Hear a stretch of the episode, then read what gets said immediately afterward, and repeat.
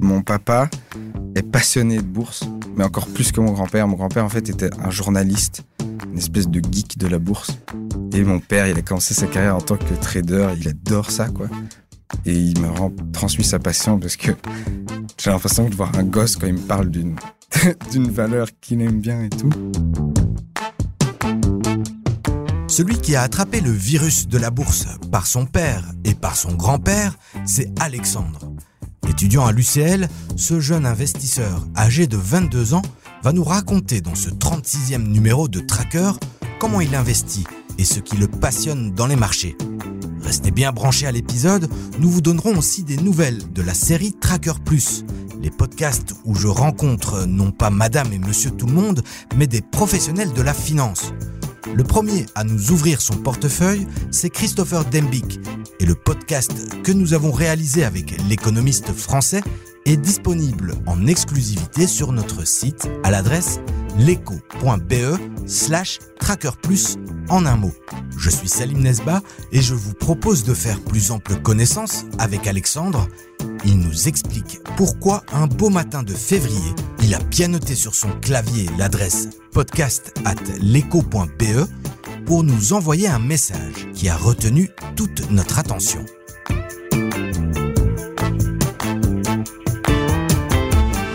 Ben, bonjour Salim, je suis hyper content d'être là. Moi, je viens ici parce que je t'ai contacté, parce que je rédige mon mémoire de mon master en finance, qui a à voir avec le livre de mon grand-père, qui a passé toute sa carrière à travailler pour l'écho de la bourse, qui est devenu l'écho maintenant. Et il avait écrit un livre de vulgarisation financière en 1970, qu'il a édité plusieurs fois euh, jusqu'en 1987, si je me trompe pas. J'avais 5 ans. Ouais, ben voilà. Et moi, j'étais pas né du tout. et euh, le but, ce serait vraiment de réécrire le livre en gardant certaines choses que lui a écrit, que je trouve pertinentes ou cocasses, sympas à raconter, de raconter comment ça a changé, parce que euh, ça va tellement vite, c'est tellement facile maintenant. Moi, j'aime bien quand mon père me raconte qu'il allait à la bourse, qu'il travaillait là-bas et tout. Je sais pas, ça met un sens derrière. Mais donc, mon, mon projet, ce serait de finir le livre, de faire quelque chose de vraiment bien et pourquoi pas de le rééditer après ou le republier. Et tu le garderais le titre euh, du, papier, qui, travaille, Ben ça, euh, peut-être que je le changerais, mais avec du papier qui travaille, genre du papier qui travaille au euh, robot qui calcule ou un truc comme ça. Son projet de mémoire avance bien. Il est parti du livre de son grand-père, Dominique Demain, du papier qui travaille, un livre bien connu de nos lecteurs et qui a été réédité par l'écho à plusieurs reprises. Dominique Demain était aussi une plume très respectée dans les milieux financiers en Belgique. J'ai quand même fait appel au cadre de la rédaction pour vérifier cette information. Muriel Michel, la spécialiste à l'écho des finances personnelles. Ça me ramène assez loin puisque c'était à la fin de mes études de journalisme et euh, j'ai été reçue en fait par Dominique Demain pour mon mémoire qui était à l'époque sur euh, une comparaison entre l'écho et de Tate. Tu l'as connu euh, travaillant ici à la rédaction de l'écho Oui, je l'ai connu donc, dans, au sein de la rédaction qui était à l'époque la rue de Birmingham.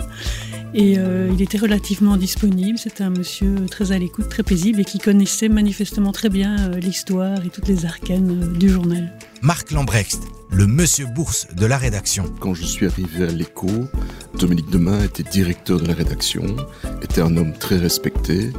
Ce qui était impressionnant, surtout, c'est son livre, Du papier qui travaille, qui est un véritable guide boursier et un best-seller édité par l'écho. Et là, on est à quelle période? Donc là, c'est la fin des années 80. Oui, il y a déjà un certain temps. Ce bouquin, j'ai dû le lire quand j'avais 16 euh, ou 17 ans. C'est mon père qui... Qui t'a obligé Non, il m'a pas obligé, mais euh, je pense qu'on l'a retrouvé. C'est le moment euh, où il est décédé et on a commencé à vider son bureau de plein de trucs. Et on est retombé sur ses livres. Et je pense que en le voyant, mon père m'a proposé de le lire. et mon père m'a toujours parlé d'économie, de bourse. Et donc, moi, ça m'a toujours intéressé d'en savoir plus. Et en plus, en son temps, ben, la bourse, comme lui le dit dans son livre, c'était un peu un temple mystérieux pour la plupart des gens. Et il explique ça super simplement et, c'est même ludique à lire parce que avant chaque chapitre, il raconte une anecdote. Par exemple, l'introduction du livre, la première chose qu'on lit, c'est la légende de comment euh, la famille Rothschild s'est créée. C'est pendant la bataille de Waterloo, pendant que à Londres, tout le monde vendait les titres euh, anglais, pensant qu'ils allaient se faire massacrer. Un certain Edmond de Rothschild a reçu un pigeon voyageur euh, venant de la Belgique qui racontait que les Français euh, se faisaient massacrer. Et il a commencé à acheter tous les titres que tout le monde vendait pour euh, rien du coup, parce que ça valait plus rien. Et c'est comme ça qu'est née la famille Rothschild, etc. Et c'est aussi une anecdote qui montre que l'information financière est super ah oui, important. Il faut avoir la bonne info au bon moment. C'est clair. Et à ce moment-là, il y avait une asymétrie d'informations énorme. Les gens n'avaient pas du tout les mêmes informations. Et même jusqu'au temps de mon grand-père, dans les années 80, les traders avaient des informations que personne n'avait, quoi. C'était pas fair play du tout. Ça a tellement changé, c'est devenu tellement plus accessible. Plus accessible, oui, et tellement différent de l'époque de son grand-père. C'est clair, il n'a jamais été aussi simple et rapide de s'informer ou de prendre connaissance d'une donnée financière. Et par les temps qui courent, les médias, les programmes comme le nôtre, des institutions financières ou même les influenceurs et les coachs en finance occupe le terrain de l'éducation financière. Avant de scanner le portefeuille d'Alexandre, je vous propose d'entendre Bernard Keppen à ce sujet. L'économiste en chef de la banque CBC tient lui aussi un blog très intéressant et nous envoie régulièrement des pigeons voyageurs bourrés de chiffres, de tableaux et d'analyses. Il existe de plus en plus des livres comme ça. J'ai encore rencontré quelqu'un qui avait exactement la même approche et la même philosophie par rapport à, ça en disant je vais vulgariser. Personne ne l'a jamais fait avant. Euh, non, si, tout le monde l'a déjà fait. Donc à un moment donné, il faut arrêter de se dire que ça n'a jamais été fait. Euh, c'est très bien de vouloir vulgariser, mais il faut encore qu'il y ait des lecteurs, il y a encore qu'il y ait des gens qui ont envie de lire l'information. La plupart des gens ont le sentiment, s'ils s'intéressent hein, au marché boursier et autres, ils ont quand même le sentiment qu'ils s'y connaissent. Et donc, c'est pas l'aspect vulgarisateur qui est important pour eux, c'est l'aspect d'avoir la bonne information. Le danger de ce genre d'approche, c'est de rester finalement trop généraliste et de ne pas intéresser un jeune public. Est-ce qu'un jeune public va s'intéresser à l'histoire? Pour moi, la réponse, elle est non. Je pense que ce qu'il faut plus essayer de faire, c'est dire quelles sont les grandes tendances qu'il va y avoir, qu'est-ce qui va se développer. Alors ça, c'est plus compliqué, on est bien d'accord. Hein Mais si vous voulez vous informer et avoir envie d'aller un peu plus loin, le blog est déjà une première ouverture. Moi, j'en trouve seulement la fenêtre. Et puis après, aller voir derrière ce qui se passe. Qu'est-ce que j'ai envie d'aller creuser un peu plus loin? Je dois faire mon mea culpa. J'utilise déjà trop de termes particuliers qui sont parfois abscons pour le public. Et ça, je, l'oublie parce que pour moi, ça fait partie de mon quotidien. Je, je baigne dedans et je n'y fais même plus attention. Et c'est de temps en temps un client qui me revient en disant ben voilà, je vous ai lu ce matin et j'ai rien compris parce que j'ai pas compris ce terme-là. Et je me suis dit, non, d'une pipe, là j'ai raté mon objectif. Je donne pas bien mon information, et donc, je perds en termes d'éducation et je perds en termes de visibilité, enfin, visibilité de, de la pertinence de l'information que je vais donner et de l'envie d'aller plus loin. Parce que si je comprends déjà pas un terme, je m'arrête. Bernard Keppen fait aussi partie des cinq professionnels qui nous révèlent leurs recettes et leurs secrets pour bien investir. Il nous a ouvert son portefeuille dans un épisode de Tracker Plus à découvrir sur notre site leco.be slash Tracker Plus. Retour chez Alexandre. Je vous propose d'être attentif à ce qui va suivre et de garder en tête qu'on parle d'une époque pas si lointaine que ça. Un moment où il y avait encore une activité physique à la bourse de Bruxelles. Et c'était le cas jusque dans le milieu des années 90. Il y a un chapitre qui s'appelle À la criée. Il explique que le cours se fait à la criée. T'arrives, il y a un mec qui gueule et alors il y en a un autre qui calcule sur un papier derrière lui et tu as des calculs d'ordinateur qui se font parce qu'un mec a créé qui vendait, un autre a créé qui l'achetait. Il y a les faiseurs de marché qui sur place. Ouais, c'est ça. Et, et tu arrives, t'achètes une action Solvay, tu reçois un petit papier où il est marqué que tu es détenteur d'une action Solvay. C'est tangible, quoi. Mhm. Maintenant, quand tu achètes une action, je le fais en un clic, en une seconde derrière mon ordinateur. Je suis tellement plus pris par mes émotions. Là, tu devais te déplacer jusque-là je sais pas, dans ma tête, ça a l'air quelque chose de magique. T'achètes mhm. quelque chose pour de vrai, tu vas pas le revendre juste après. T'as ton bout de papier qui est sur toi. Ça veut dire quelque chose. Tu peux même aller l'encadrer euh, chez toi. Euh. Et t'as un truc, quoi. Tu te rends compte que t'es un propriétaire d'une partie d'une entreprise. Euh. On l'entend. Alexandre, la bourse, ça le passionne. Une ardeur qui se transmet donc de génération en génération chez les deux mains. C'est le moment de scanner le portefeuille de ce jeune étudiant en finance. J'ai commencé à investir il y a deux ans, je crois. Mon papa est passionné de bourse, mais encore plus que mon grand-père. Mon grand-père, en fait, était un journaliste, une espèce de geek de la bourse. Et mon père, il a commencé sa carrière en tant que trader. Il adore ça, quoi. Et il me rend transmis sa passion parce que j'ai l'impression de voir un gosse quand il me parle d'une d'une valeur qu'il aime bien et tout. Donc il m'a toujours parlé de ça et j'ai eu la chance que mes parents euh, placent de l'épargne pour moi. Toute cette épargne, elle était en bourse ou c'est mon papa qui gérait. Quand on regarde les graphiques, c'est assez marrant sur les années avant que j'ai commencé parce que ça va très en bas, très en haut. Ils faisaient des espèces de tests avec euh, notre épargne. Mais du coup, j'ai pris conscience que j'avais cet argent et euh, mais moi, j'ai fait des études de sciences éco, enfin un bac de sciences éco. Et le cours qui m'avait le plus plu, c'était le cours de finance. Donc j'avais déjà ça en tête. Quand je me suis rendu compte que j'avais un peu d'argent de côté et euh, qu'il était en plus euh, dans les marchés financiers, j'ai commencé à m'intéresser. Et donc aujourd'hui, c'est toi qui gères cette épargne euh, Ouais. Et j'ai rajouté de l'argent aussi un peu. Enfin, j'ai commencé à épargner un peu avec mes petits jobs par-ci par-là. Et alors toi, quand tu parles des actions que tu choisis, t'es aussi comme un gosse ou? Ben moi, je suis quelqu'un de, je pense assez euh, rationnel ou modéré, et euh, j'aime pas prendre des gros risques. Je me souviens que j'avais commencé à investir, j'avais un ami qui était à fond dans les crypto-monnaies, qui me disait vas-y mec, mets tout ce que t'as là-dedans et tout. En plus, il se faisait un paquet d'argent. Je disais attends, moi, je comprends rien à ton truc. J'ai envie d'abord comprendre ce que c'est, et puis après, je verrai ce que je fais de mon argent.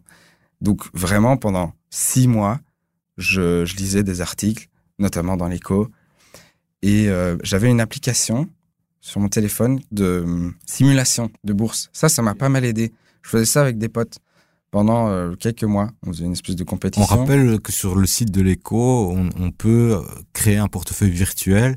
C'est euh, dans les tutos bourse, on en avait parlé, mais c'est en tout cas une bonne manière de se lancer et de voir ce que ça fait. Tu achètes des actions, tu vois que ça monte, que ça baisse, tu comprends pas pourquoi, tu essayes de comprendre, tu vois que hum, tu as des dividendes qui rentrent ou des frais qui, qui partent quand tu achètes, vends, achètes, vends, achètes, vends. Tu vois à un moment que ben, tu as perdu 200 balles en frais et donc, bref, j'ai commencé comme ça. Et puis, au fur et à mesure, euh, j'ai acheté une action. J'ai acheté l'action Fnac. Fnac Darty. OK. Euh, parce que elle était super euh, décotée. Et j'avais lu des analyses sur Fnac. Et en gros, ils s'étaient fait dégommer leur cours avec le Covid, alors que ça allait bien et qu'en fait, ils avaient réussi à rebondir grâce au commerce en ligne. Donc, je me suis dit, je vais acheter Fnac. Je l'ai revendu depuis parce que cette année, ils ont des chiffres vraiment mauvais et que leur marge se rapetississe. J'ai acheté une autre action deux mois après. Ça, c'était un peu un coup de tête, mais un énorme coup de chance. J'ai acheté l'action d'Itren. Avant qu'ils arrivent dans le Belvin, alors. Ouais. En fait, j'ai un pote qui m'a dit, parce que j'ai tout un petit groupe d'amis boursicoteurs. On doit être 4-5. On a un groupe Messenger où on parle de bourse tout le temps. J'ai un ami qui m'a dit, ouais, les gars, moi, j'ai acheté d'Itren. Ils ont genre 2 euh, milliards et demi de cash. Et donc j'ai regardé, j'ai acheté. Je me suis dit ouais c'est. Quand tu dis j'ai regardé, t'as fait une analyse. Oui c'est ça. J'ai suffisante. J'ai lu tout le rapport annuel et tout. J'ai regardé tout ce qu'ils faisaient. J'ai vu qu'ils avaient un bon management. J'ai vu que c'était une entreprise familiale euh, qui cherchait de la valeur sur le long terme. T'as l'air de, de, bien prendre ton temps, ouais. comme il faut, je dirais, avant de te positionner. Et, euh, et j'ai acheté. Et genre un mois après, ils ont acheté TVH. Et depuis, l'action d'Itrain s'est envolée. Et c'est la plus grosse partie de mon portefeuille que j'ai d'ailleurs renforcé il n'y a pas très longtemps. Prudent et très regardant sur le prix d'une action, Alexandre a aussi quelques défauts, comme s'intéresser si jeune aux produits dérivés. Il jongle même avec les termes options, short selling ou encore les fameux produits dérivés à effet de levier que sont les turbos. Et si Dominique demain écoutait ce podcast, il lui tirerait sûrement les oreilles pour cela. On le rappelle, ce ne sont pas des produits financiers à mettre entre des mains inexpérimentées, car souvent le titre explose en plein vol. Si vous voulez en savoir plus, allez écouter notre série Tuto Bourse où on vous explique en 10 épisodes courts comment fonctionne la bourse et comment faire pour investir. On vous met le lien dans les notes de l'épisode. Quand je parle là, j'ai l'air assez euh, sage, mais je me suis quand même bien cassé la gueule. Raconte-nous tes, belles gamelles. Mais toutes ces histoires-là où tu, regardes une valeur, elle monte et tout, tu l'as pas acheté, tu dis merde, j'aurais dû l'acheter, mais maintenant je l'achète pas, c'est trop tard. Non, Je regardais une valeur qui s'appelle Fastned. Mhm. Donc c'est des pompes à essence pour voitures électriques. Des pompes à essence, des pompes à électricité. Mais ça explosait et puis ça retombait. C'était hyper volatile. Et euh, je sais pas pourquoi, ils ont sorti des résultats, c'était bon. Et je me suis dit, waouh, ça va d'office re-exploser parce que je, vraiment, j'ai sorti ça de mon chapeau. Je me suis dit, c'est des montagnes russes. Et là, la montagne russe, elle est en pleine montée. Et je n'avais quasi pas de cash. Donc, je me suis dit, j'ai pas envie d'acheter des actions. Je vais tester des turbos. Ah oui, à 22 ans. Ouais, 20. À 20 ans. Je me suis dit, euh, je vais m'acheter un petit turbo Fastned, espérant que je, fasse x2 en deux semaines. Et euh, j'ai été liquidé en quatre jours. Je n'avais même pas compris quel effet de levier j'avais mis. C'est marrant, il y a beaucoup de gens qui me parlent des turbos et il y en a encore personne qui m'en a parlé en bien, c'est-à-dire où ça s'est bien terminé pour lui. Donc si tu connais dans tes copains des gens pour qui ça s'est bien terminé, euh, ah, ben, moi c'était mes premiers achats de turbos se sont très mal passés. Et puis après, c'était quand? Il y a un an, le rallye de Noël, mais c'était un rallye de malade quoi. Début du mois de décembre, les gens avaient peur, il y avait eu plein d'histoires et tout. La semaine de Noël, paf, ça prend genre 10% dans la semaine. Je me suis dit, mais c'est pas possible. Le monde peut pas être aussi euh, irrationnel. Je voyais des mauvaises nouvelles qui passaient, mais c'était l'euphorie de Noël apparemment. En tout cas, c'est ce que je lisais. Et je me suis dit, mais c'est pas possible. Ça monte parce que les gens se disent que c'est Noël et qu'ils sont contents. Il y avait sûrement d'autres explications, mais je voyais ça et je trouvais ça fou. Ça continuait de monter, ça continuait de monter. Et euh, je me suis dit, mais là, je fais short. Et c'était la, chance de ma vie. J'ai short le jour où le Nasdaq était à son plus haut. Et euh, j'ai fait fois 5, 6. J'avais mis 500 euros. Et quand tu dis je mets, c'est toujours de l'argent qui vient de tes investissements précédents? Euh, Ouais. Ou de tes jobs, quoi. Ouais, ou de l'argent que j'ai mis de côté il y a du cash qui est rentré. Ça, c'était mon meilleur coup. J'ai toujours mon short à ce moment-ci. Je l'ai vendu ben, normalement, shorter, c'est racheter. Mais moi, vu que j'ai un turbo, j'ai vendu le produit dérivé, une petite partie en juin, une petite partie en octobre. Et donc, je me suis mis un bon bénéfice. Et qu'est-ce qu'il penserait, euh, monsieur Demain, Dominique Demain Dominique? De... Dominique, il aimerait pas trop ça. Est-ce qu'il parle du short selling? Il parle de la vente à découvert, ouais. Il parle de la vente à découvert, il explique le principe, mais il était plus adepte euh, du papier qui travaille du long terme. Il avait des actions de bon père de famille, comme on dit.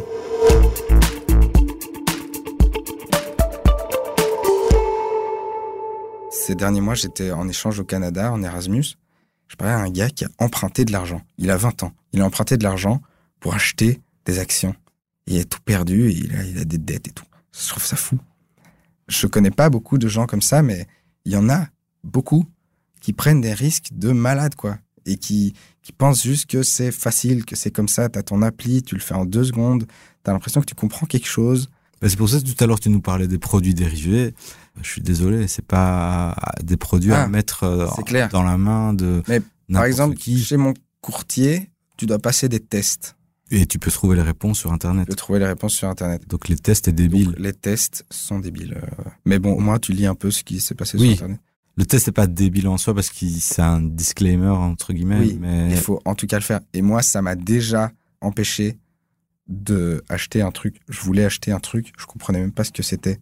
Je voulais acheter des options, mais j'ai jamais très bien compris le principe des options, même si je l'ai étudié. Et euh, ça va trop loin. Rien que moi, je vends à découvert le marché, mais pas vraiment. J'achète des turbos mini futurs de je sais pas quoi. Je comprends même pas trop le mécanisme de mes turbos. Alors que, bon, si je vendais à découvert et qu'après je devais racheter machin, ce serait plus normal. Enfin, c'est la théorie du truc. Mais là, avec les turbos et les effets de levier, et les, je trouve que c'est trop, ça va trop loin.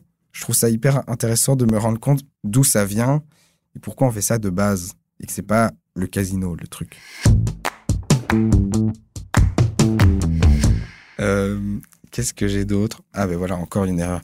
J'ai acheté une biotech qui s'est fait démonter. C'est une On veut des noms. belge qui s'appelle mais euh, Bone Therapeutics. Voilà, un bon petit moins 98% là-dessus, qui traîne toujours, je sais même pas pourquoi. Ça, c'est mon côté où je prends des gros risques. Les fameuses biotech attirent beaucoup d'investisseurs en quête de rendement ou de risque. Il est vrai que quand une biotech trouve un traitement révolutionnaire, son cours de bourse explose. Mais ce n'est pas automatique, ça va aussi dans l'autre sens. Les actions du secteur des biotechnologies peuvent rapidement fondre comme neige au soleil.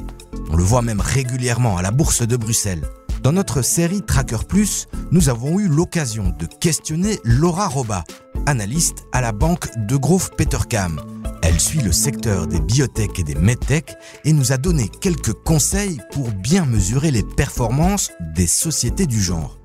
On vous glisse l'interview dans un épisode bonus qu'on diffusera très bientôt et en priorité dans notre groupe Facebook Les Traqueurs de l'écho. On revient chez Alexandre et on comprend au fur et à mesure de l'interview qu'il a une bonne éducation financière, mais il est encore souvent tenté par le risque, sans doute en raison de son jeune âge. T'as 22 ans, donc euh, t'as encore envie de, t'as encore envie d'un petit peu être stimulé euh, au niveau de l'adrénaline et tout ça.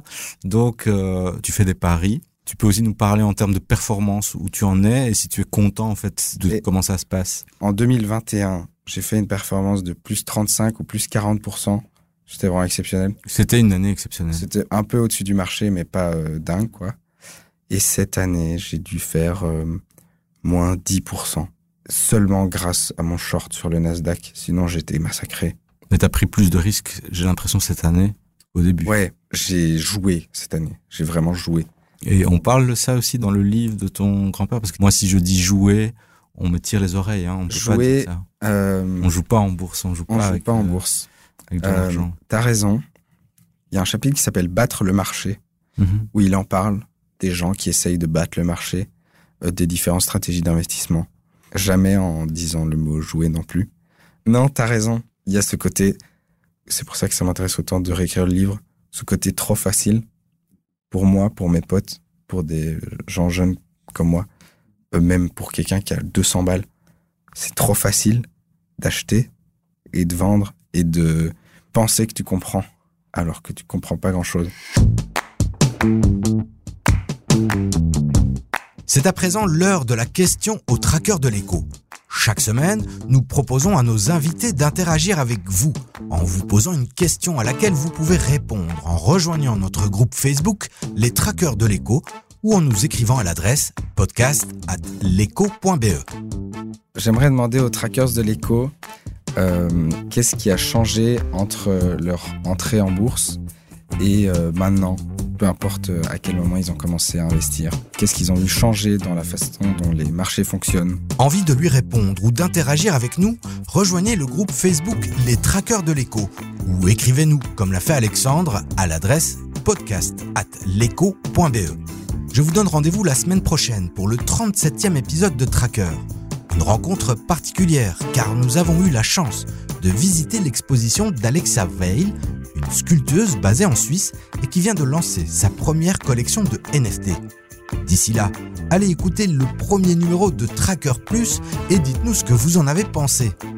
C'était Salim Nesba pour Tracker, le podcast de l'écho qui rencontre chaque semaine un nouvel investisseur. Une émission réalisée par Julie Garrigue et Ondine Oueres avec l'aide de Florent Schaus.